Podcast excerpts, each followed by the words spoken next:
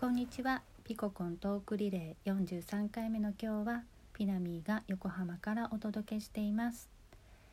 えー、今日は横浜はとっても暖かいポカポカ陽気でですね。ちょうど用事があってあの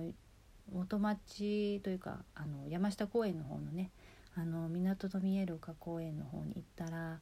あのそこはバラ園があるんですけどバラはねまだ早いんですがねえー、チューリップが今とっても綺麗でね。あの色とりどりのチューリップがそこで花を咲かせていて。でチューリップってこうあの開いてくるとね中がすごくこう綺麗に見えて。あの花びらの中の宇宙ってすごく音綺麗ですよね。あれを見てるとねなんか昨日のねカオルの配信の中で最後に言っていたなんか内なる神秘の力っていうのをね本当になんか感じるああって今日思ってたんですね。あのあれってまさにねなんか黄金比でねなんですよね。あのセドナに行った時に、えアヤという、え宇宙とつながって、え幾何学模様を描くあの方がいるんですねちょうどその人のところにみんなで会いに行ってねあのその黄金比についてのなんかワークショップというか講義みたいなものを受けてでその時にねガヤが言っていたのがあの、まあ、例えばお花は茎にこう花火あのあの葉っぱが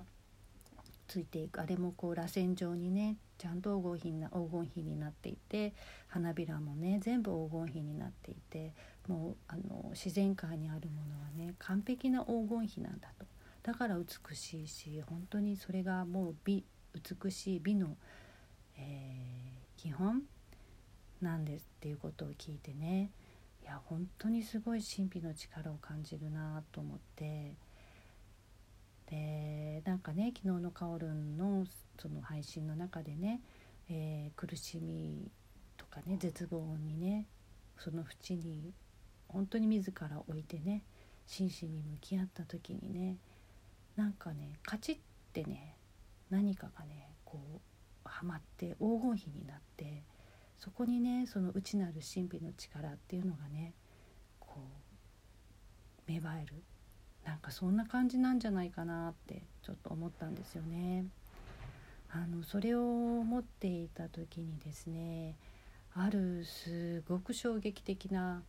だった、えー、あるフィルムというかドキュメンタリーを思い出したんですよ。10年ぐらい前だったかな友達にねあのぜひ見てって言ってあの貸していただいた DVD だったんですけどそれがあのアマゾンのね、えー、奥地の森で、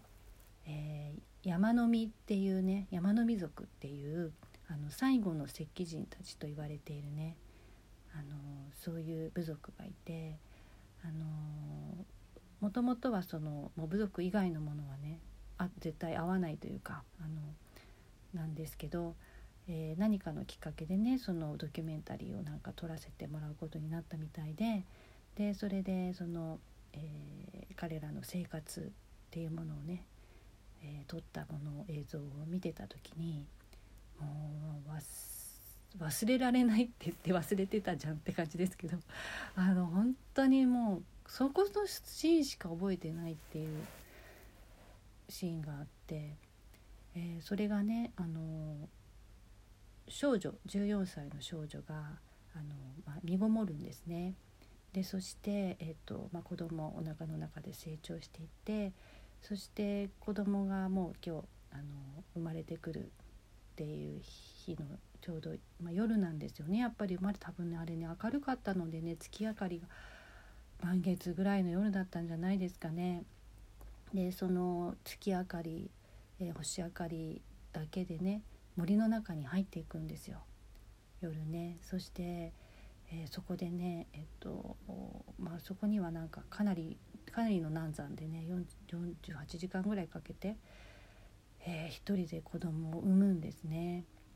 でそしてそしてや産み落とした子供をね、えー、その子供を生まれてきた瞬間子供は精霊なんですね。でその精霊である子供をね神にお返しするかもしくは自らが抱き上げて山の実人間としてね招き入れるかどちらにするかその女性母となる女性がね決めるんですね。でその子も14歳の少女が自らが産み落とした子供をねずっと見つめて抱きかかえるとものその瞬間も人間となるのでただじっとその子を見つめてじっと考えてるんですよずっと悩んでるんですね何時間も。でそれには理由があってあの、まあ、表面的な理由としてはねあの、まあ、子供というものをねやっぱり連れて帰ると彼らはやはりあの裕福ではないので食べるものもねやっぱり毎日それを取る自分たちが食べるだけの食物を取ってくるのも大変な状態なのでやはりその食べる生きていくということに対して一人人間が増えるということはそれだけ圧迫していくってことにもなるしあとまたまたまこの子の場合は父親が分からなかったって書いてあったんですね。そして、えーあとはなんか多分生まれた瞬間に泣き声を上げなかったので、えー、まあ、もしかしたら生きるのが大変な子供かもしれない。まあその辺はちょっとあとねもっと深いものがあるんだと思うんですね。私にはわからないような、えー、何かがあって。でそしてずっとその子と対話をしてか自分と対話をしてずっと悩んで悩んで悩み抜いてそして決断した答えは神に返すということだったんですね。えー、それを自分で決めるっていうね。あのまあ普通はね今命の、まあ、生きてくるものも死んでいくものもやはり自分たちで決める自分で決めるってことはほぼなくて、えー、先端技術のね医療があるある中でねまあ医者が決めないにしても、まあ、ある程度にやっぱりナビゲートされてこっちに選択があるようで実はない生き方をしている中でねその自らから自らがその生まれた子供の、えー、生命をね生命って言っていいのかな。あのお返しするか人間として自分たちのところに招き入れるか。それをね選択するっていうのはね、えー、そして14歳の少女がねそれをするっていうのがね本当にすごいことだなってもうすごい衝撃だったんですね。でもねなんかそのずっとそのその間ずっとね向き合ってる間自分と向き合いその子と向き合ってる間にねやはりね何かねそこにねカチッって音がしてね自分の中の神秘の力とねそしてその精霊である子供の中の神秘の力がね何かこう融合してね一つになってねそしてね彼女はある意味新しい力というか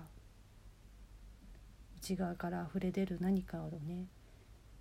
と共にね、えー、その子が人間界に来るってまさか精霊となるどうして神のもとに戻る